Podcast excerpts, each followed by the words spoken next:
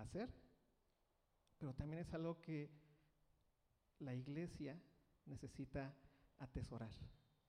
Abre tu oídito. Yo sé que estás muy cansado, yo sé que mi voz es, es de las más que te, si no puedes dormir, escúchame, ¿no? Eh, y, te duermes. Eh, eh, esfuérzate tantito nada más, ¿no? Te lo pido y trata de poner esa atención, es 40 minutos y a veces ya me paso más a la semana. Porfa. Y, y algo que, que les hemos estado recordando mucho es este hecho de ven, ven a fundamentos. Yo, yo, yo recuerdo que lo, lo estábamos eh, eh, pensando y lo pensamos como para nuevos creyentes. ¿no? Y ahorita estoy completamente seguro que no es para nuevos creyentes los fundamentos.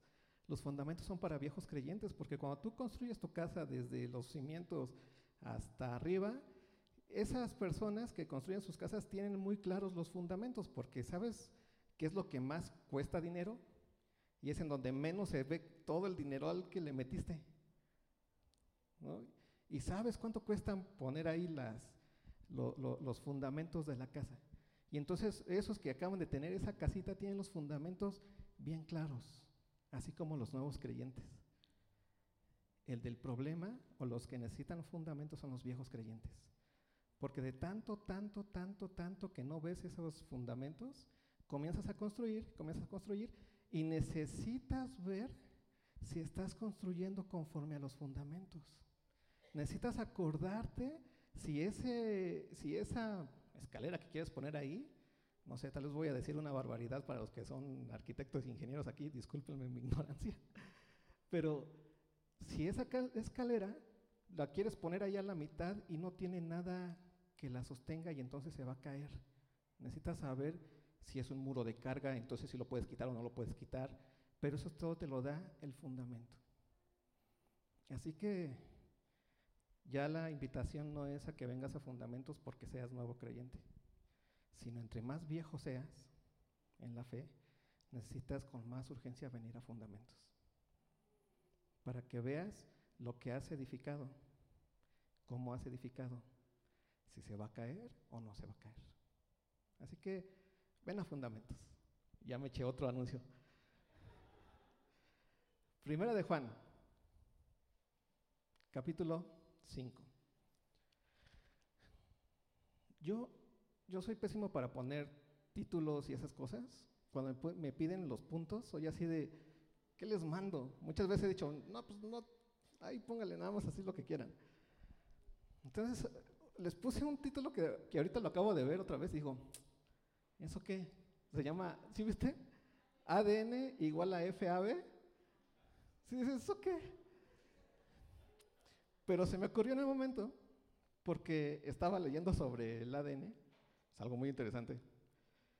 Y básicamente el ADN es eso que todos tenemos, eh, molécula o como proteína o lo que sea, célula, lo que sea, que tiene toda la información de tu genética. Y entonces ahí ya se encuentra la información de cómo va a ser tu cabello, cómo va a ser tu nariz, qué estatura vas a tener. Ese es el ácido desoxirribonucleico. Mira, si me salió, más o menos me salió. Pero te dice cómo vas a hacer, ahí está ya la información completita. Y entonces tú ya lo vas, vas, vas, estás como de alguna forma por esa información, por esa, voy a ponerlo así, por esa palabra que hay en ti, ya, información que hay en ti, tú vas a expresar ya como, conforme vas creciendo, si tienes los ojos rasgados, si eres guapo como yo, si eres feo como Miguel. Ahí está toda tu información. ¿Sí? Ya está ahí, ya está puesta. El cristiano también tiene un ADN, pero no es ácido desoxirribonucleico. El cristiano, su ADN, su ácido desoxirribonucleico, creo que se lo estoy diciendo bien, si no ya me corrigen después, es algo que tiene las letras F, A, B. Y es lo que vamos a estar viendo. F es fe, A es amor, B es victoria. Son tres cosas que tú debes de tener muy claro qué es eso que te configura para hacer lo que tienes que hacer como hijo de Dios. ¿Y por qué el cristiano puede hacer eso que Dios le manda a hacer? Y es porque tiene estas tres cositas. Es un molécula espiritual, si lo quieres ver así. O sea, sí, obviamente no, pero quédatelo así. Tu ADN no es ADN, es F, A, B. ¿Qué es eso? Fe, amor, victoria. Vamos a estar leyendo Primera de Juan capítulo 5 del versículo 1 al versículo 5. Lo vamos a leer tres veces. Una primera vez enfocados en fe, una segunda vez enfocados en amor y una tercera vez enfocados en victoria. Y vamos a ver cómo en esas tres vueltas que le vamos a dar a este pasaje, te vas a dar cuenta que la fe, el amor y la victoria son tres cosas esenciales de tu vida como hijo de Dios. Así que espero que me dé tiempo. De repente soy muy iluso con el tiempo. Prima de Juan, capítulo 5, del 1 al 5. Dice, todo aquel que cree que Jesús es el Cristo, es nacido de Dios, y todo aquel que ama al que engendró, ama también al que ha sido engendrado. En esto conocemos que amamos a, Dios, a los hijos de Dios, cuando amamos a Dios y guardamos sus mandamientos. Pues este es el amor a Dios, que guardemos sus mandamientos y sus mandamientos no son gravosos. Porque todo lo que es nacido de Dios, ¿qué dice? Vence al mundo. Y esta es la victoria que ha vencido al mundo, nuestra fe. ¿Quién es el que vence al mundo sino el que cree que Jesús es el Hijo de Dios? Vamos primero entonces por la fe. ¿Cómo es que la fe nos permite hacer todas estas cosas que nos está diciendo? En primer lugar, nos dice que nacemos de nuevo, tenemos un nuevo nacimiento. Segundo lugar, nos dice que amamos a Dios. Tercer lugar, nos dice que amamos a los, que, a, los hermanos que han nacido de Dios. Cuarto lugar, que vence al mundo. ¿Qué es esto? ¿Cómo esto se muestra en tu vida y en mi vida de forma cotidiana? Para poder entender esto, comienza el repetitorio de Isaí. ¿Qué es la fe? ¿Te acuerdas qué es la fe? Ahí va el repetitorio, dice ahí. Ténganme paciencia. Vamos con las negativas. ¿Qué no es la fe? La fe no es un pensamiento positivo. ¿Alguna vez has dicho, yo tengo fe de que mañana me va a salir cabello? Ahorita que yo lo estoy perdiendo. Lo volteé, a ver a la sala y dije, no tienes fe. ¿Alguna vez has dicho eso? tengo fe y, hasta lo pongo mucho en esa parte de, sentimiento de algo que sientes acá muy padre dentro de ti y yo lo pongo en esa parte, a veces escuchar rara, pero hasta pujas, ahora que estás sonando y piensas que entre más sientes que estás ahí apretando, más fe estás generando. Y pensamos que la fe es un pensamiento positivo. Entonces, esa idea es pensar que la fe es algo que tú produces es algo que tú dices, ah, yo quiero eso y lo voy a querer con mucha fe. Nada más, me faltó un poquito de fe. O de repente en el trabajo, cuando vendo algunas refacciones, llega el cliente y me dice, no, es que ahora sí lo compré con fe. Yo, ¿cómo que con fe? Pues así que creyendo que no se iba a, a, este, a fundir el foquito, ese me salió bien porque lo compré con fe. Y dije, órale, qué gran fe. Yo creo que dije, no, este, este es el bueno, con e, esto confío que este es el bueno. Ese es un pensamiento positivo, ¿no? El querer que el mundo cambie, el, todas esas cosas buenas que tú quieres, el salir adelante, el no querer que te enfermes, el no querer eh, tener malas experiencias y todo ese tipo de cosas y que oras y que dices, y ya lo haré con mucha fe y tal vez lo tienes y te va bien y eso no es fe. ¿Qué otra cosa no es fe? Un salto al vacío. Un salto al vacío es pensar que no sé cómo, no sé qué va a pasar, no sé hacia dónde, pero yo ahí voy.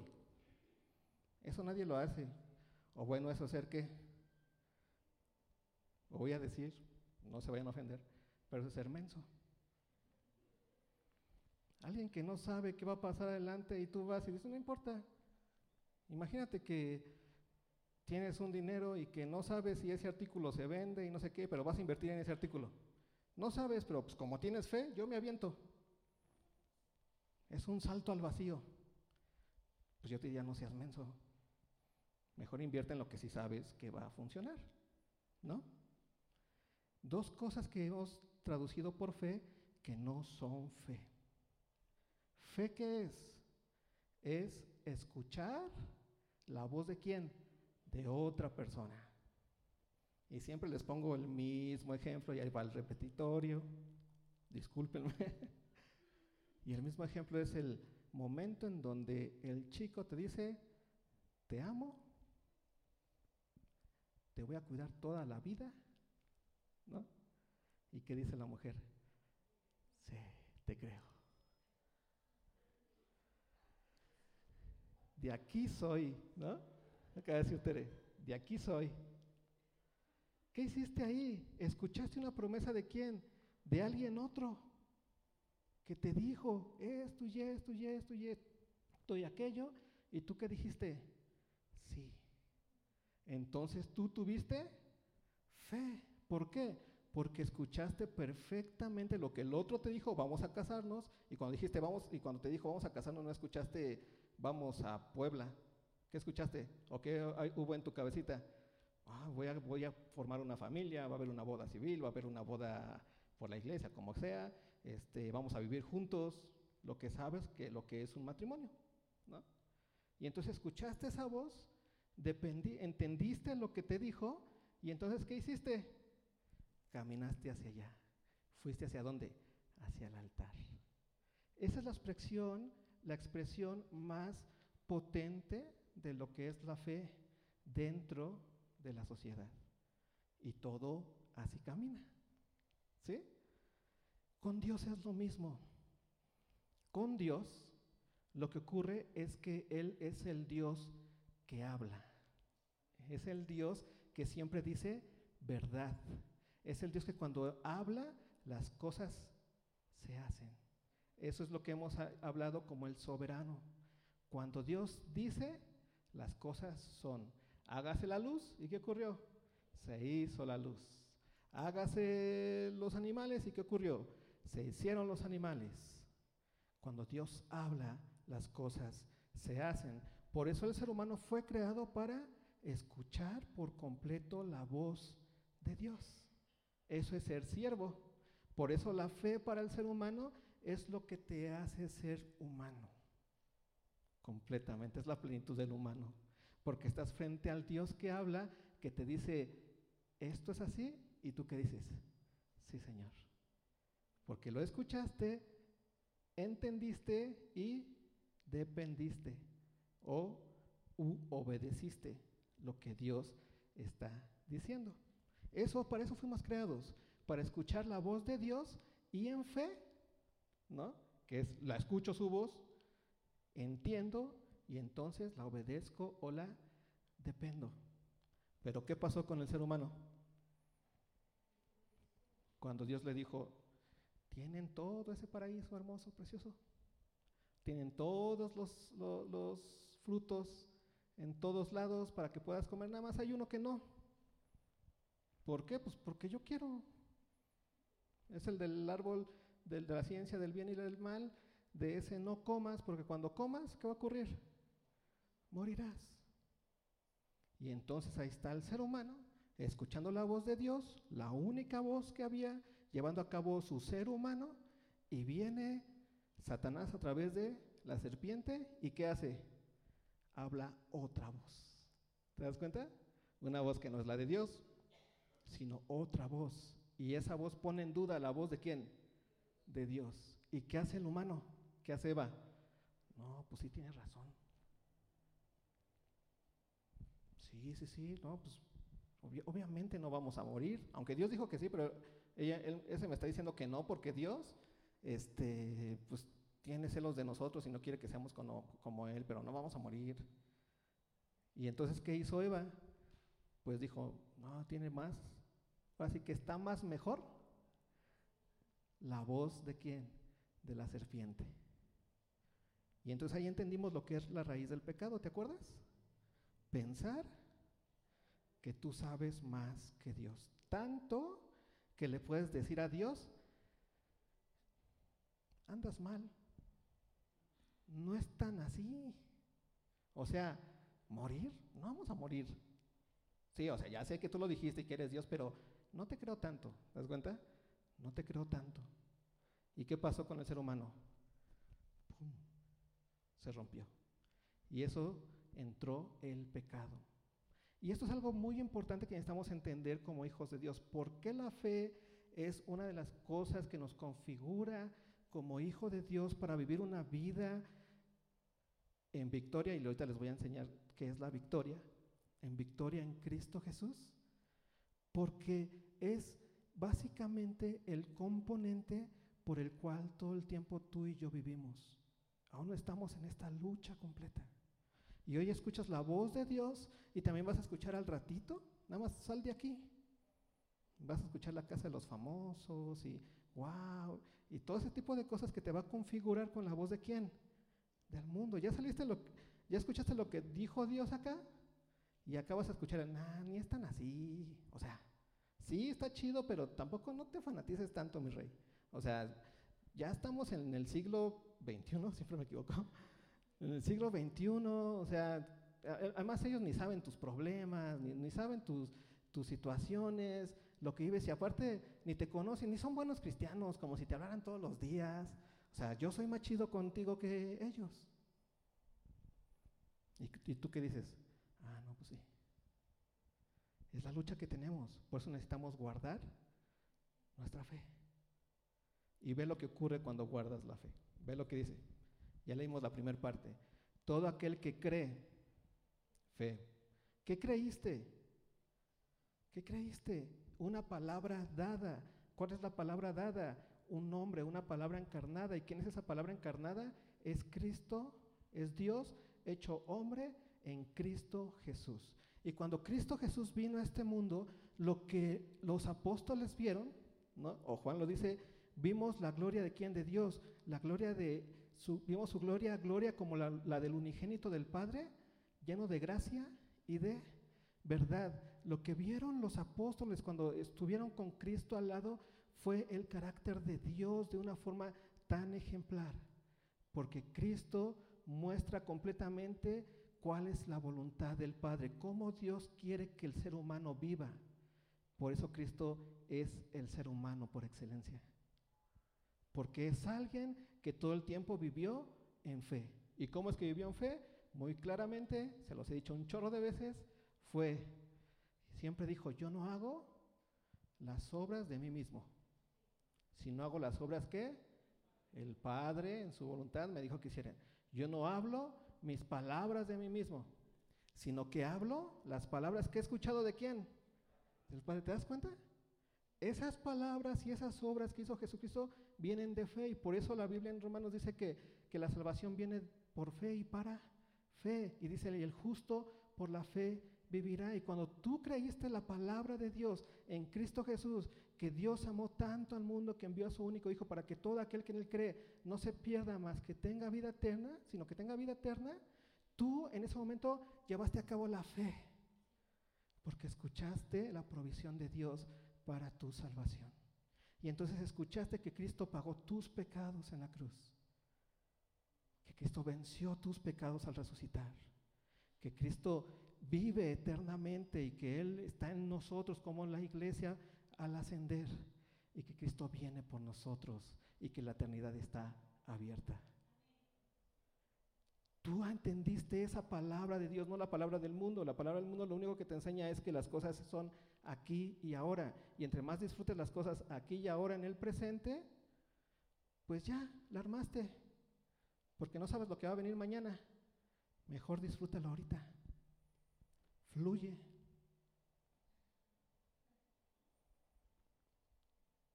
Si puedes disfrutar, pues, viajes, títulos y todo lo que te da este mundo, pues disfrútalo porque es todo lo que tienes.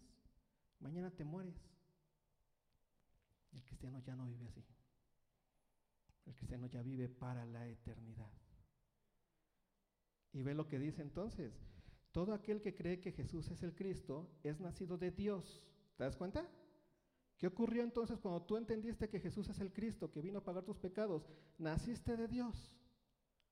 Estás en la iglesia como un miembro. Ya hemos aprendido muchas veces que no naces en la individualidad, sino naces en un cuerpo. ¿Y cuál es el cuerpo? En la iglesia. Por eso la Biblia dice que naces en Cristo Jesús. Y eres, eres miembro de un cuerpo, el cuerpo de Cristo en esta tierra.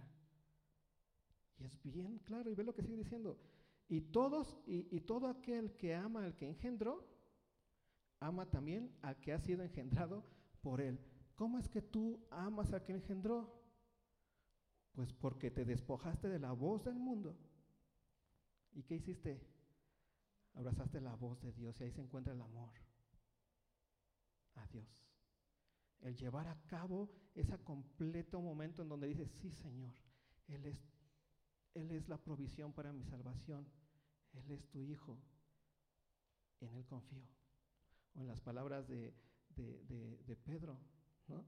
Cuando Jesús le dice, pues ya todos se fueron, si quieren, pues váyanse ustedes también. ¿Te acuerdas que dijo Pedro? Pero Señor, ¿a quién vamos a ir? ¿Qué, ser, qué otro ser humano existe a que nosotros vayamos y de quien nosotros dependamos? Si solo en ti tenemos palabras de vida eterna. Entonces en ese momento, por la fe, tú llevaste a cabo ese abrazar lo que Dios te dijo. Versículo 2 dice, en esto conocemos que amamos a los hijos de Dios cuando amamos a Dios y guardamos sus mandamientos. Y este aquí se encuentra lo más hermoso. Tú has guardado ese mandamiento porque el evangelio es el mandamiento de Dios para los hombres. Y es algo bien importante que tú necesitas entender, que la iglesia necesita entender. El evangelio no es un té de tila más dentro de este mundo. El Evangelio no está, ¿cómo sientes tu corazoncito? Ah, lo sientes triste. Ah, mira, ven, Cristo te ama. Ese no es el Evangelio.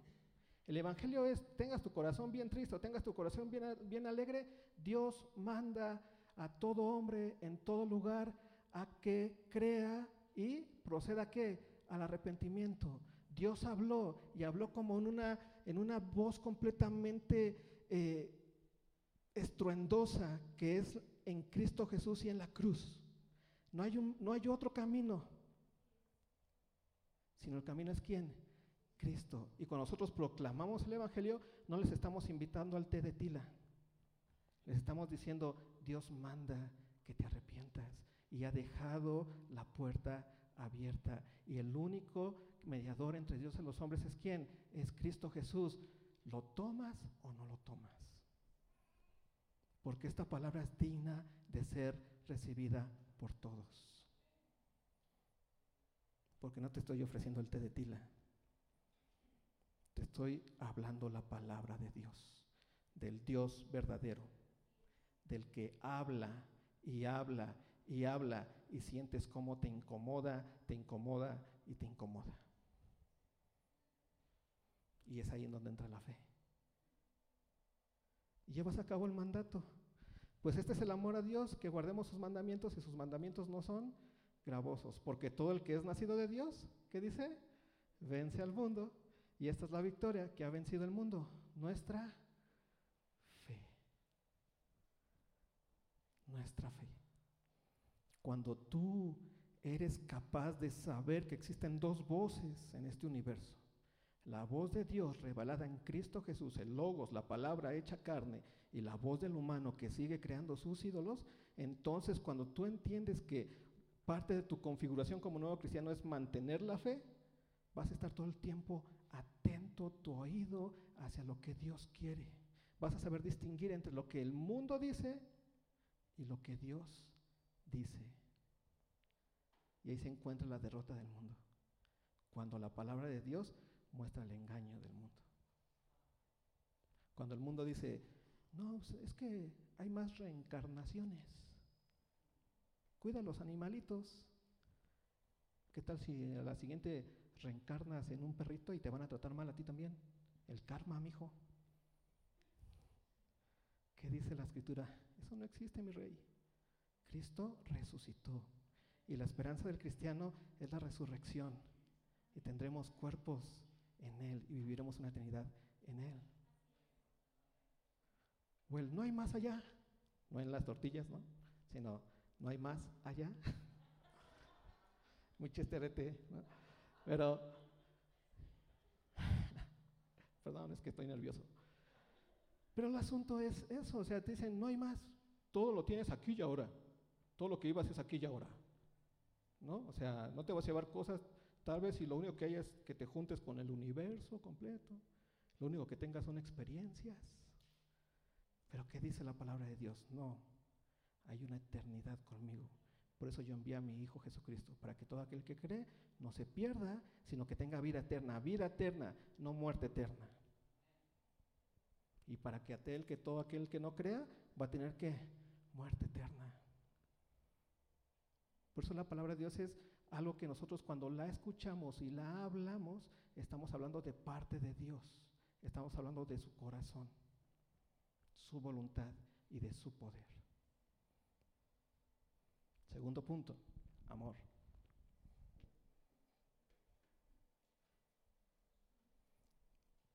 A ver, lean del versículo 1 al 5.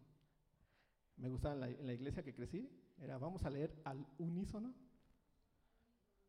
Al unísono.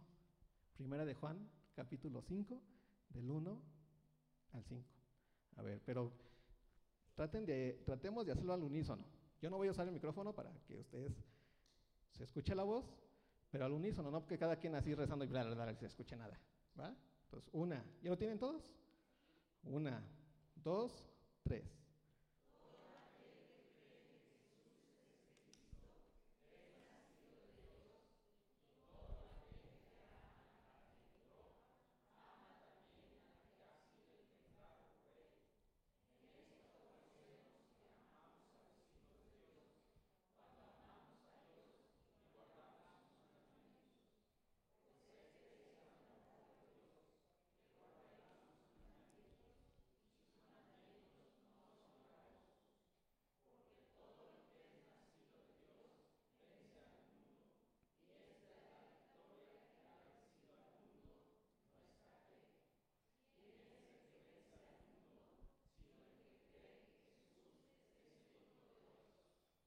Punto dos, amor. Recuerden que estamos este, analizando nuestro ácido desoxirribonucleico, desoxirribonucleico espiritual. Para nosotros es el FAV. Fe, amor, victoria. Amor. ¿Qué es el amor? El amor siempre es según lo que Dios dice que es el amor. Y una de las manifestaciones más grandes que hemos entendido y cómo, cómo fue visible el amor de Dios para nosotros es Cristo. Pero ¿cómo sabemos que Dios nos amó? Que dice, porque de tal manera amó Dios al mundo, que ha dado a quién? A su único hijo, a lo que tenía él, lo más preciado, lo, lo más suyo, lo más suyo ha dado a su único hijo. ¿Para qué? Lo dio para otros, para que a todo aquel que en él cree, ¿qué dice? No se pierda, más tenga que vida eterna. ¿Cuál es la esencia del amor entonces? Dar lo tuyo. ¿Para qué? Para buscar lo suyo. ¿Se te das cuenta? ¿Qué se buscó? Que todos aquellos que habíamos pecado y regresábamos a dónde? Al Padre. Pero ¿cómo iba a ocurrir eso? Solamente por medio del amor. Pero eso ocurrió entendiendo el amor como despojo. Dios se despojó de su único hijo. No buscó lo suyo, sino que buscó qué? Lo de nosotros. Ese es el amor más grande. Y ese amor de despojo tiene una completa realidad en este mundo. Cuando Dios se despoja del Hijo, se despoja y el Hijo se despoja y nos ama y viene a este mundo y nos está amando el Hijo, nos ama también en donde? En el despojo. Y vemos a un Cristo que todo el tiempo está haciendo las cosas despojándose de sí mismo.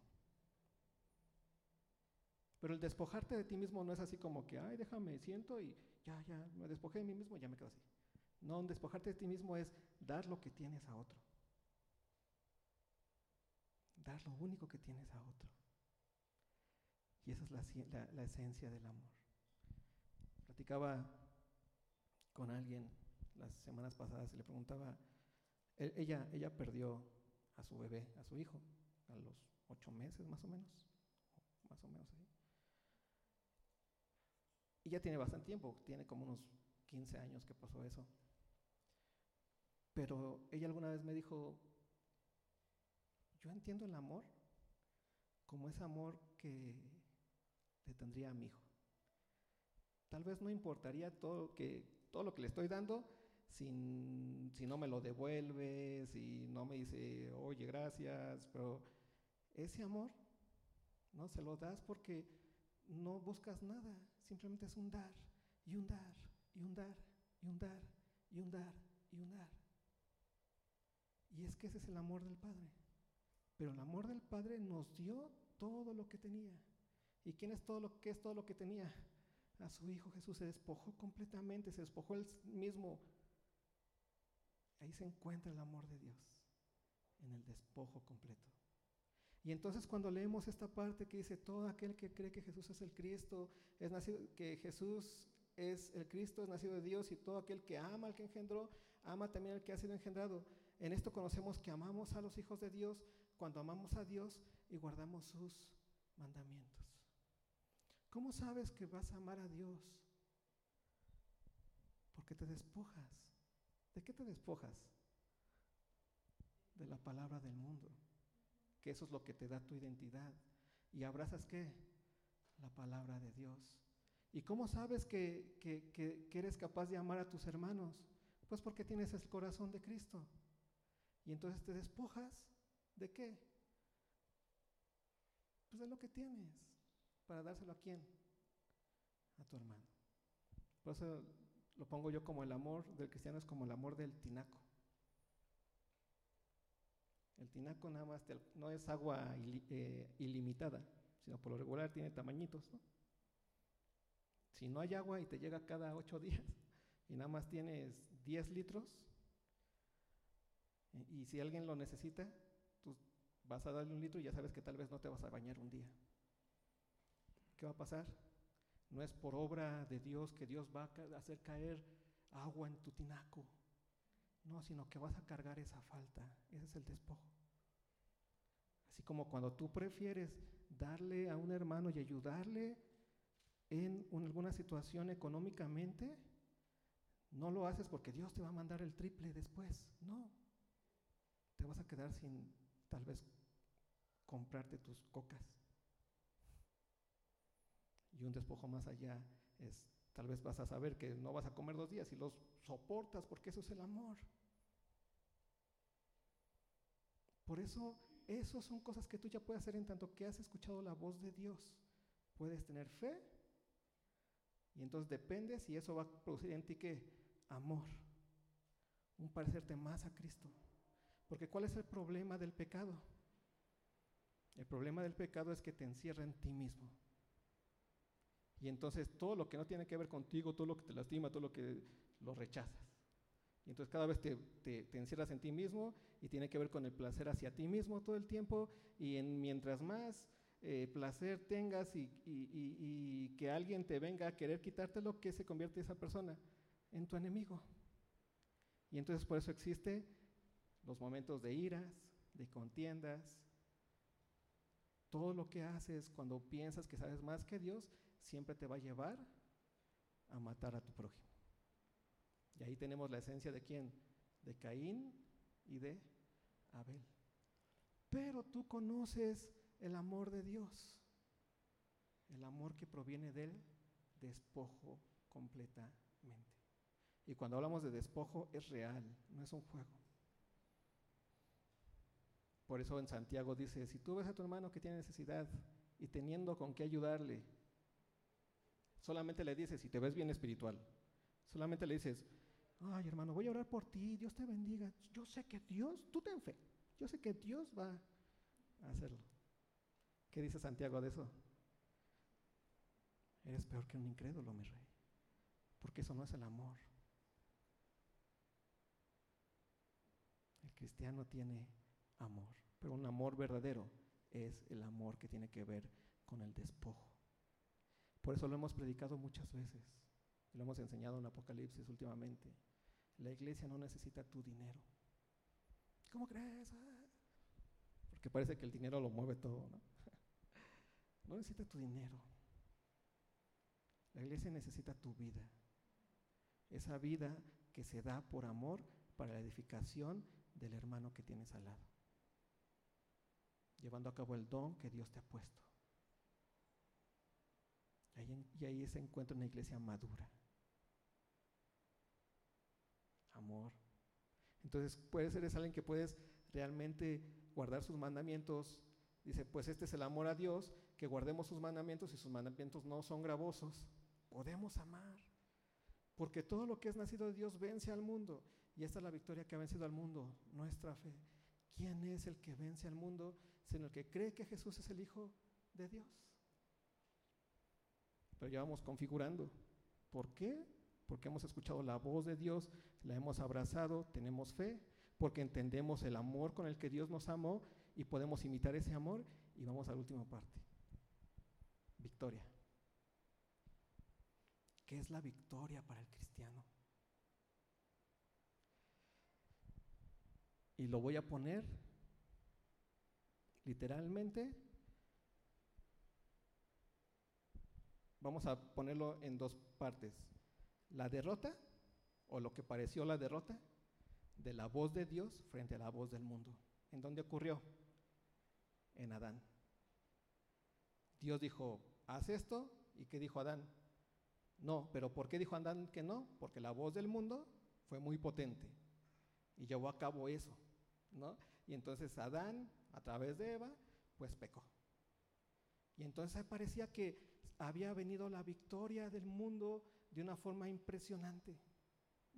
Esa victoria en donde, mira, Dios habla, pero ni es tan potente su voz. No tiene la capacidad de, de hacer que esos que son los siervos le obedezcan. Ese es un Dios chiquito. Su palabra no es potente. Sí, hace los cielos, hace la tierra, eh, alinea todo, pero mira, logramos hacer nuestra propia voluntad. Logramos emanciparnos. Y ese es el momento en donde parece que la voz del mundo tiene una victoria sobre quién? Sobre la voz de Dios. Pero de repente Dios vuelve a hablar. ¿Y habló en quién? En Cristo Jesús. Y Cristo Jesús se hizo hombre y habitó entre nosotros y vimos su gloria, absoluta gloria. Y vimos a un Cristo que hacía las obras que Dios le decía, que cumplía perfectamente y hablaba la palabra que el Padre le decía, una fe perfecta, escuchando perfectamente lo que Dios decía y llevaba a cabo perfectamente lo que Dios le mandaba. Ahí está Cristo. Dios le dijo, ama, ama hasta el fin. ¿Y qué hizo Cristo? caminó perfectamente en ese amor, sabiendo que iba hacia la cruz. Y ya íbamos al punto culmen de esa victoria. Y esa victoria tiene que ver con el Getsemaní. Y ahí está Jesús a unas cuantas horas de ser llevado a la muerte más atroz por obediencia al Padre.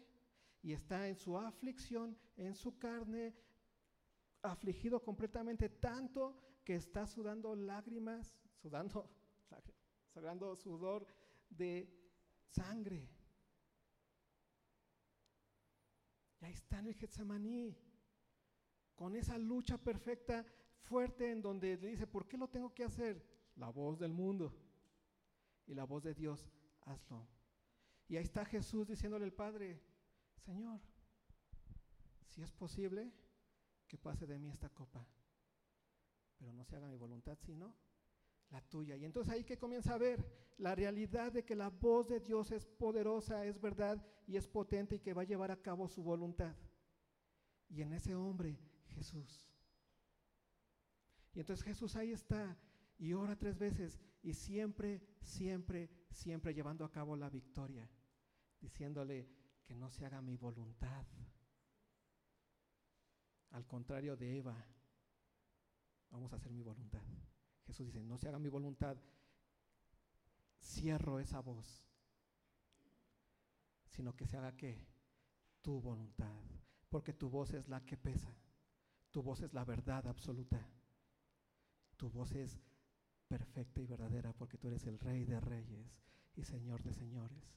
Y entonces Cristo va a la cruz y en la cruz diciendo, Padre, perdónalos, sufriendo lo propio, termina al final dice, la última voz real, consumado es.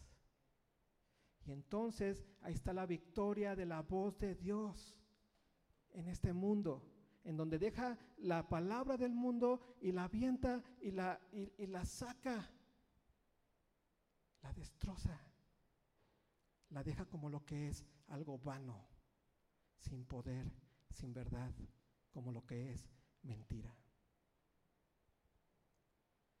y el tercer día resucitó. Y hoy vivimos esa voz, esa victoria. Por eso caminamos en victoria. Y cuando te digo que tú caminas en victoria es porque caminas en la victoria de Cristo Jesús, en esa victoria en donde la palabra verdadera se hizo hombre y vive hoy y está a la diestra del Padre y viene por nosotros. Y nos ha preparado un lugar en la eternidad. Por eso lo que hacemos en este mundo y en este momento y en este tiempo tiene que ver completamente con el carácter de Cristo en nosotros. Ese es nuestro ADN, nuestro FAB, fe, amor, victoria. Y cada vez que tú obedeces la palabra de Dios, declaras la derrota del mundo. Cada vez que tú amas a tu hermano en despojo, declaras la derrota del mundo. Cada vez que tú vences, declaras la derrota del mundo. Pero esa derrota solamente viene en la, en la, imitación de la palabra verdadera. ¿Y quién es esa palabra verdadera? Cristo Jesús. Todo aquel que cree que Jesús es el Cristo, es nacido de Dios. ¿Has creído que Jesús es el Cristo? Entonces eres nacido de Dios. Y todo aquel que ama al que engendró, ¿has amado a Dios? Sí, en Cristo Jesús. ¿Qué dice después? Ama también al que ha sido engendrado por Él. ¿Amas a tus hermanos? Sí lo puedes hacer, tienes el poder, pero ama bien conforme a su palabra en el despojo, que es la invitación de Cristo.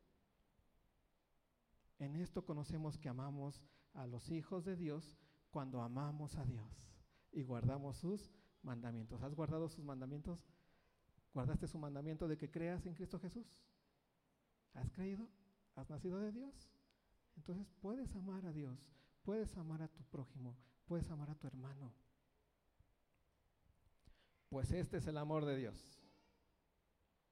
Pues este es el amor a Dios, que guardemos sus mandamientos. ¿Te das cuenta cómo el, Hijo amaba a Dios y guardaba sus mandamientos? Y ahora nosotros podemos escuchar su palabra y guardar sus mandamientos. Si quieren, vayan pasando los chicos.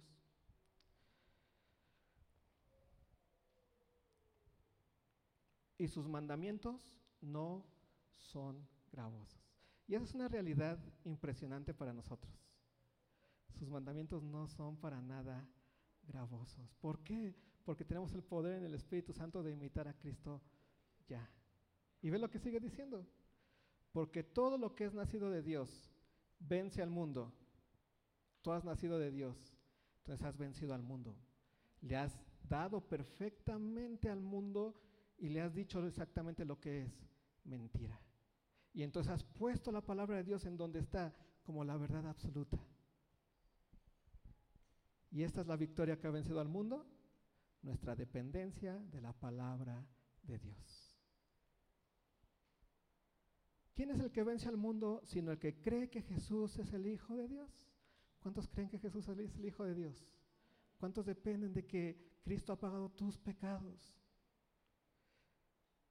Si ha ocurrido eso en tu vida, entonces has vencido al mundo. Le has dicho al mundo en su cara, es engaño eso, es mentira. Y has llevado a cabo en alto, puesto a cabo en alto la palabra perfecta de Dios, reconociendo su sabiduría, su soberanía, su poder, su divinidad. ¿Y qué va a pasar con nosotros? vamos a terminar con Filipenses. Filipenses 2. Y aquí se encuentra ese sentir o ese FAV, versículo 5.